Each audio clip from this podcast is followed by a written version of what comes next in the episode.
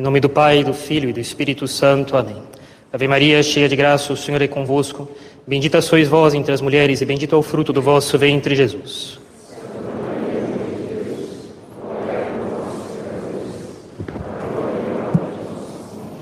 Podem sentar-se, por favor.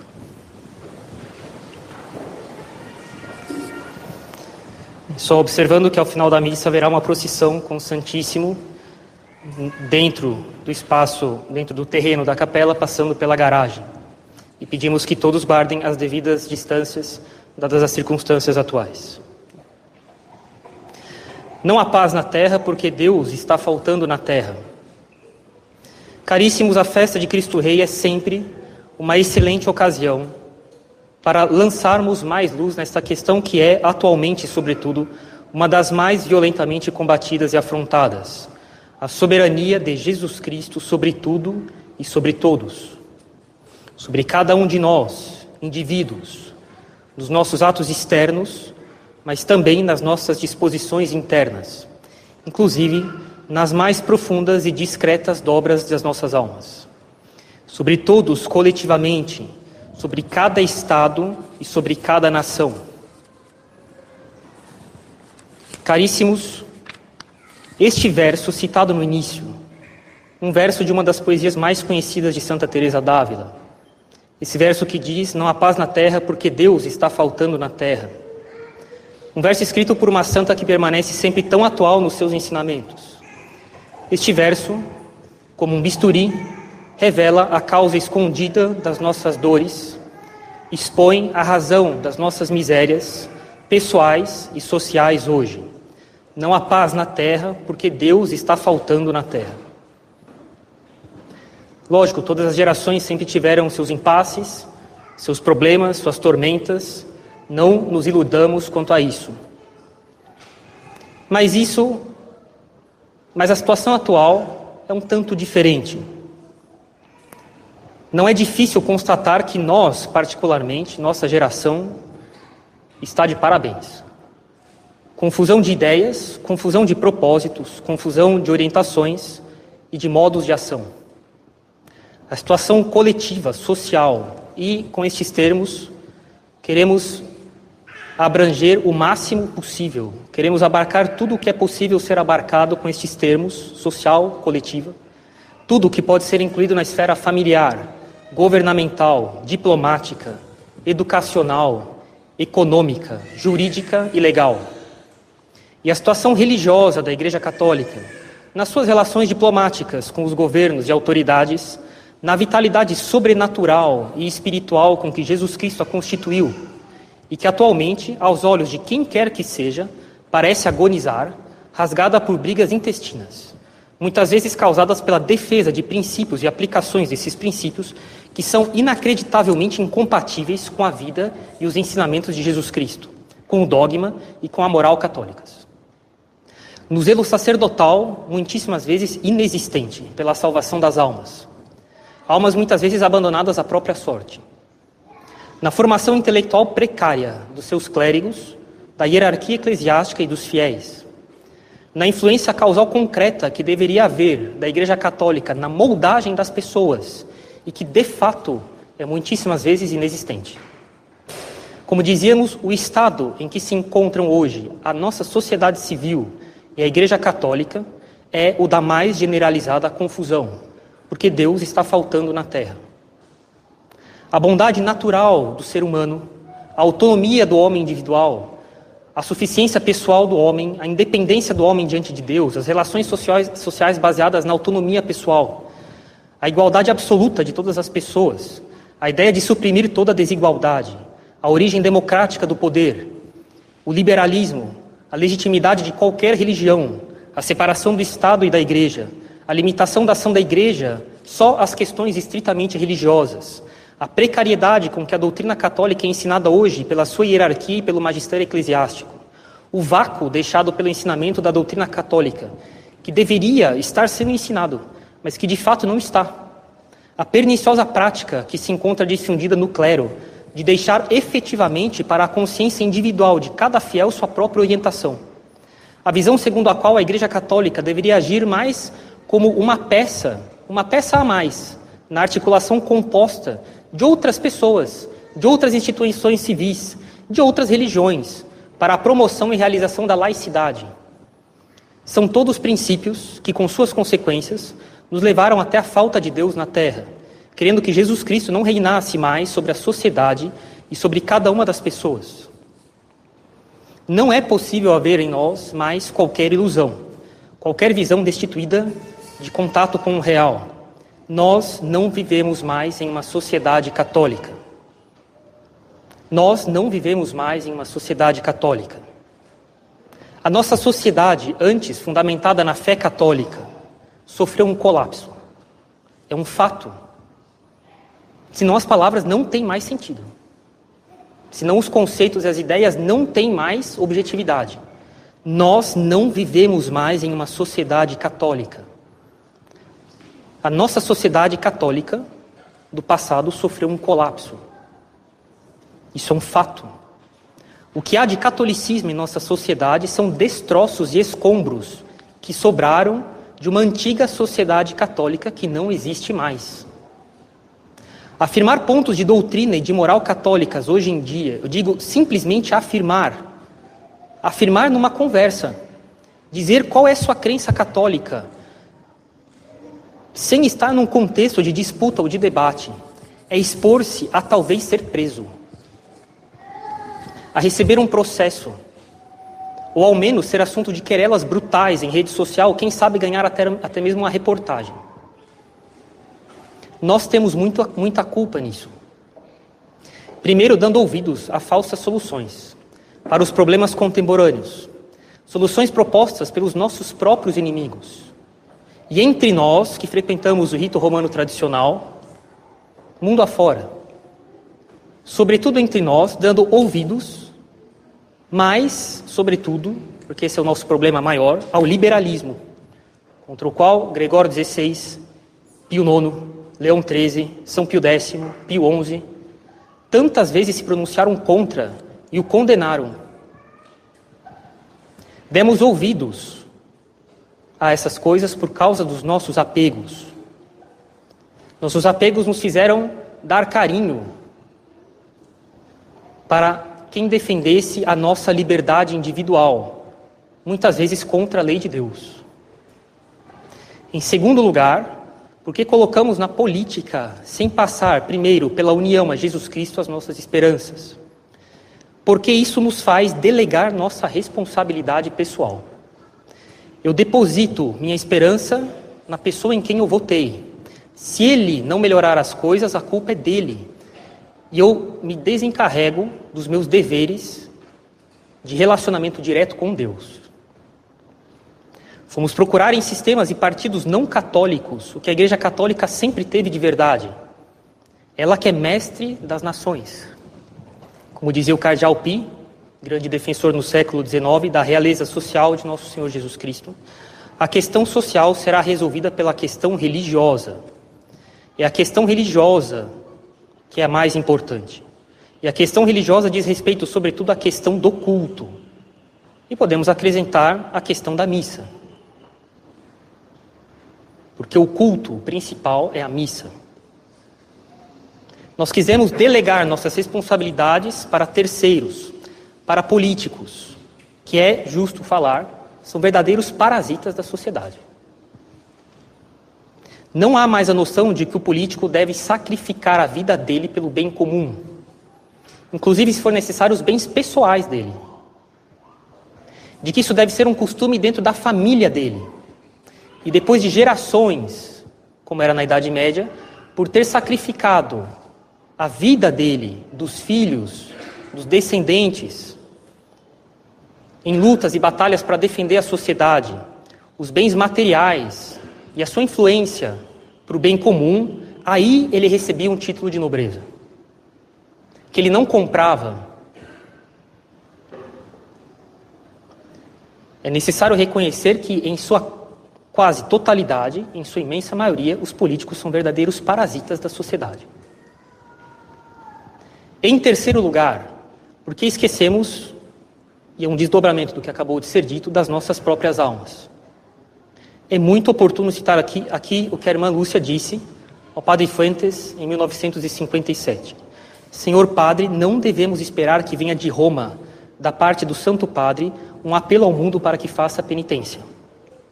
Nem devemos esperar que esse apelo à penitência venha dos nossos bispos nas nossas dioceses, nem das congregações religiosas. Não. Nosso Senhor já usou muitas vezes destes meios. E o mundo não prestou atenção. Eis porque agora é necessário que cada um de nós comece a reformar-se espiritualmente. Cada pessoa deve não só salvar a sua alma, como também ajudar a salvar todas as almas que Deus colocou no seu caminho. O demônio faz tudo o que está em seu poder para nos distrair e nos retirar o amor à oração. Seremos todos salvos ou seremos todos condenados? Assim, caríssimos, gostaríamos de citar aqui um livro de um professor de uma faculdade católica francesa em 1920, que dizia num livro intitulado São Francisco de Sales, mestre, diretor das almas, e que dizia: é necessário renunciar a esses amplos movimentos de massa lançados ambiciosamente, lançamentos ambiciosos de redes, que no mais das vezes só pescam corpos, mas não as almas. É necessário voltar ao culto em espírito e verdade, a oração interior de Cristo. Mas é o que a irmã Lúcia fala para o padre dela. É necessário voltar ao culto em espírito e verdade, a oração interior de Cristo. Voltar a uma liturgia que mantenha o fervor dos mosteiros. E eu, eu acrescento aqui, das congregações, dos institutos religiosos, do clero secular, dos fiéis, que sofrem uma decadência enorme e brutal, Congregações, institutos, clero, fiéis, que têm causado escândalo até entre pagãos e ateus hoje em dia. Que são objeto de crítica em rede televisiva e de notícias por parte de pagãos e ateus. Tão brutais são os escândalos. Brutais. É necessário, o autor continua, tomar as almas e separá-las uma a uma levá-las a uma espécie de montanha santa, como Moisés ficou sozinho no Sinai. Ensiná-las a conversar no silêncio com Deus. Infundir nelas o máximo que for possível de tudo o que diz respeito a Deus e às coisas divinas. Caríssimos, são outros tantos modos, com outras fontes, outros tantos argumentos do mesmo assunto que insistimos sempre. É necessário reconhecer que a nossa sociedade cristã sofreu um colapso. Não há mais sociedade católica. Em uma paróquia em que eu fazia apostolado em São Paulo, há décadas, há décadas, havia sete casamentos em média a cada sábado. Como a semana tem sete dias, podemos dizer que havia em média um casamento por dia a cada semana e, portanto, por ano. Portanto, uma média de 365 casamentos por ano só naquela paróquia.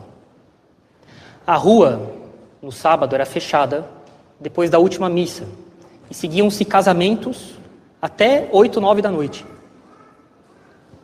Hoje, em média, três, quatro, talvez cinco casamentos por ano. Em uma paróquia só. E nós sabemos que é assim em todas as outras paróquias.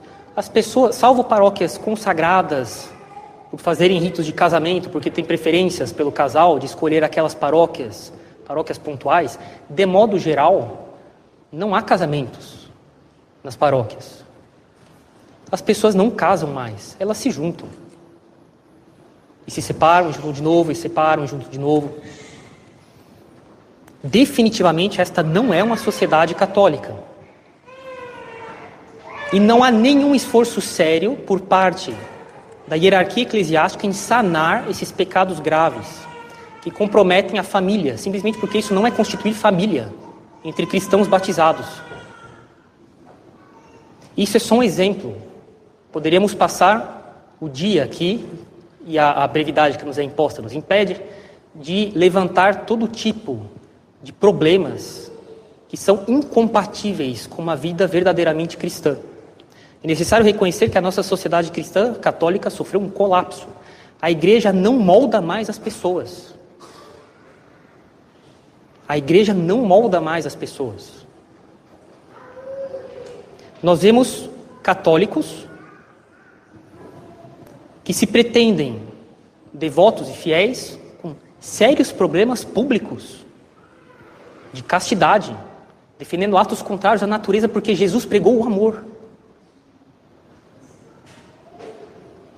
Nós vemos católicos supostamente bem formados que defendem coisas inacreditáveis, têm uma vida precária de oração.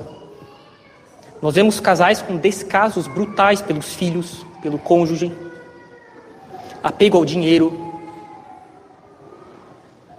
problemas com dinheiro, problemas sérios. Um problema que pode afetar pais de família, porque o problema deles é ter medo de faltar dinheiro. E eles podem enveredar por caminhos de, de, de fraude, de trapaças financeiras, maledicências que destroem as relações sociais entre as pessoas. Pessoas que, quando brigam, são brigas brutais. E antes, eram pessoas aparentemente devotas. É necessário que isso pare. É necessário se ocupar da vida interior com Jesus Cristo. Nós constantemente dizemos a todos: né, é necessário fazer passos na vida espiritual conforme aquilo que nós podemos dar. Senhores, pretender um reconhecimento da doutrina católica hoje pela sociedade é um passo maior do que é possível dar. É necessário cuidar da nossa vida interior com essa intenção de que a Igreja Católica volte a ser a religião oficial da sociedade. Isso deve ser um princípio absolutamente inegociável. Se nós defendemos que Jesus Cristo é a verdade, o caminho e a vida, não é compatível com a doutrina católica ser indiferente com qualquer religião. Se nós defendemos que Jesus Cristo é o caminho, a verdade e a vida, não é possível dizer que o Estado não, não precisa ter a religião católica como oficial. O Estado é uma criatura criada por Deus também. Se ela não reconhece a religião católica como uma verdadeira igreja, não a ajuda e não favorece ela, existe um problema, um problema de ordem metafísica, uma verdadeira revolta de a criatura contra o seu Criador. Mas ver a concretização disso só daqui séculos, mas sem a menor dúvida. Como eu já disse, que Deus prometeu a Abraão a posse da Terra Santa, isso só foi ser realizado 500, mil, 500 anos depois, inicialmente, e depois demorando mais 500, 600, 700 anos para que isso fosse consolidado de maneira mais sólida. Não, nós morreremos e nós não veremos nossa sociedade uma sociedade católica. Ao contrário, eu acho provável que ela esteja ainda pior. É necessário lutar por isso, mas conforme o passo que é possível ser dado agora. E como diz a irmã Lúcia, e essas citações, é necessário cuidar da nossa vida interior com Deus um culto em espírito e verdade, a oração interior de Cristo, separar as almas uma a uma, ensiná-las a conversar no silêncio com Deus, infundir nelas o máximo do que diz respeito a Deus e às coisas divinas. E se eu pudesse instrumentalizar uma citação de Aristóteles, mas não tanto assim, como ele diz em várias partes de suas obras, é necessário que nos divinizemos o máximo possível, por meio da verdade, porque a verdade tem alguma coisa de divina Lógico, é uma criatura. É uma, é, uma, é, uma, é uma adequação da nossa inteligência com a realidade das coisas. Mas ela é imutável. Ela vale em qualquer lugar, em qualquer época. Ela é imaterial. Portanto, tem alguma semelhança com as coisas de Deus. E nós nos divinizamos um certo, de um certo modo, primeiro nos comprometendo com a verdade e não tendo uma vida católica de simulacro dando escândalos aos montes depois, para servir de crítica, inclusive, dos pagãos e dos ateus. Lembremos-nos, caros católicos, e sempre vale a pena lembrar isso, sobretudo hoje, daquilo que Monsenhor João, elogiado por São Pio X, e que combatia os erros à esquerda e à direita no início do século XX, dizia. Esse prelado dizia que as coisas iriam melhorar quando os católicos não mais recusassem suas convicções, quando os católicos retomassem a coragem mediante a prática das virtudes. Quando retomassem a via do sacrifício para seguir o Messias pobre e sofredor. Jesus Cristo me permito dizer, ele só governa, ele, ele governa primeiro porque ele é Deus, mas ele tem um título para governar sobre nós, porque ele é o homem das dores. Esse é o caminho para fazer com que Jesus Cristo volte a reinar na sociedade e na igreja também. É nos conformarmos ao Messias, que é o homem das dores. Isso não fazia Jesus Cristo, de Jesus Cristo um homem amargo, um homem infeliz, não fazia dele uma pessoa difícil com os outros. Ele era feliz, mas ele era o homem das dores. E também nós devemos ser assim. Quando os católicos parassem de mendigar a salvação à direita e à esquerda, e quando formassem o partido de Deus de que fala São Pio X na sua encíclica E Supreme Apostolatus. Partido de Deus que não é, em primeiro lugar, um partido político. Façamos, caríssimos, das nossas almas primeiro o trono de Jesus Cristo. Que nas nossas almas e nas nossas vidas se manifeste a realeza de Jesus Cristo. Já chega de católicos que levam uma vida dupla. É isso que, no âmbito da nossa vida particular e familiar, criou o um ambiente propício para a rebeldia da nossa sociedade quanto à realeza de Jesus Cristo sobre ela. Agora é um longo caminho de volta. Eu me lembro uma vez de uma leitura, uma leitura de finanças, em que o autor do livro dizia: uma vez eu, eu tinha uma empresa, e por alguns problemas ela faliu, e eu deixei contratos sem pagar e devendo salários a funcionários. Eu decretei, eu decretei falência e voltei para casa. E meu pai então me perguntou: o que você está fazendo para pagar os seus funcionários e quitar suas dívidas dos seus contratos? Ele disse: Não, veja, pai, eu fali. Eu não tenho como pagar. Meu pai então me deu uma, uma, uma, uma, uma repreensão severa e disse: Isso é uma vergonha. Você vai trabalhar e você vai se virar para juntar o dinheiro necessário para quitar suas dívidas, para ser fiel aos seus contratos e pagar os salários que você está devendo para aqueles que foram seus funcionários. Lógico que essa pessoa, durante um certo tempo, proporcional às suas dívidas, precisou fazer bastante sacrifício de muitos bens que ela gostaria de ter. E que durante muito tempo ela não poderia ter, porque ela ia ter que privilegiar o dinheiro dela para o pagamento dos salários atrasados e dos contratos ainda não quitados. Quando acontece uma situação assim, é injusto imaginar que eu posso continuar levando a minha vida como se eu não tivesse dívidas a pagar, como se eu pudesse levar o mesmo nível de vida e ter mesmo, os mesmos benefícios materiais que eu teria se eu não tivesse dívidas com outras pessoas e empresas. Agora eu vou ter que levar uma vida mais sóbria, mais frugal. E ao invés de comprar coisas para mim, quitar minhas dívidas, porque é uma questão de justiça. Pois bem, igualmente entre nós católicos, como vimos, é em boa parte culpa nossa que a sociedade tenha chegado neste ponto. Agora é necessário sofrer as consequências. É uma questão de justiça. É uma questão imanente ao problema. Pretender que a sociedade nos reconheça como a verdadeira religião agora, isso ela não vai fazer. Ao contrário, nós vemos um crescendo, um aumento cada vez maior de um verdadeiro combate cada vez mais brutal contra a defesa de qualquer coisa que se relaciona com Deus. Agora é necessário ter paciência e sofrer as consequências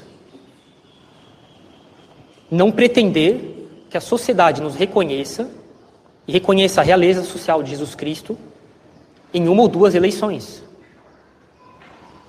ou ainda no meu período de vida.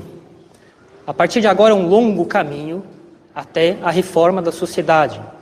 A partir de agora é necessário renunciar a esses amplos movimentos de massa, lançamentos ambiciosos de redes que pescam corpos e não as almas, e depois elas vão embora, e não uma a uma, mas em cachos.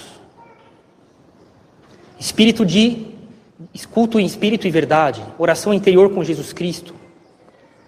Ensinar as almas a conversar no silêncio com Deus e fazer disso a minha vida.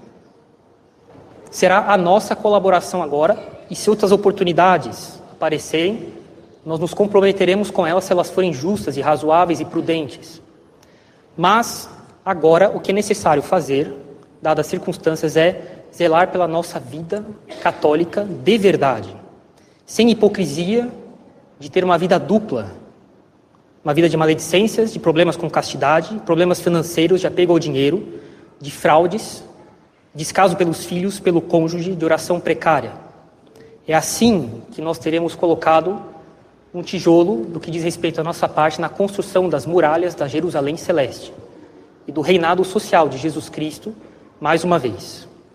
Que Deus nos ajude, que nós tenhamos um comprometimento sincero, honesto, franco, com a nossa vida interior, com a intenção de que Jesus Cristo reine na, sociedade. O que pudermos fazer de bem social e público, também faremos. Contanto que isso não machuque a nossa fé católica, a prudência, e não nos leve a fazer alianças manchadas por coisas contrárias à doutrina católica. Mas agora é necessário paciência. E é assim, pouco a pouco, que construiremos novamente o reinado social de Jesus Cristo. Como começou com os apóstolos, e só mil, mil e duzentos anos depois é que isso aconteceu, como diz Leão XIII, quando na Idade Média, na cristandade, era a lei do Evangelho que governava os povos. Agora é necessário ter paciência, é necessário ter isso em mente, mas dar o passo que é possível dar. E, sobretudo, relembro mais uma vez esses autores, a irmã Lúcia, cuidar da nossa vida de oração, da nossa relação com Deus, fazer o máximo de bem com as pessoas que estão à nossa volta, cuidar da nossa vida de oração, conversar no silêncio com Deus. E assim, com, na medida em que podemos, iremos colaborar para que Cristo volte a reinar novamente na sociedade, como jamais deveria ter deixado de acontecer. Em nome do Pai, do Filho e do Espírito Santo. Amém.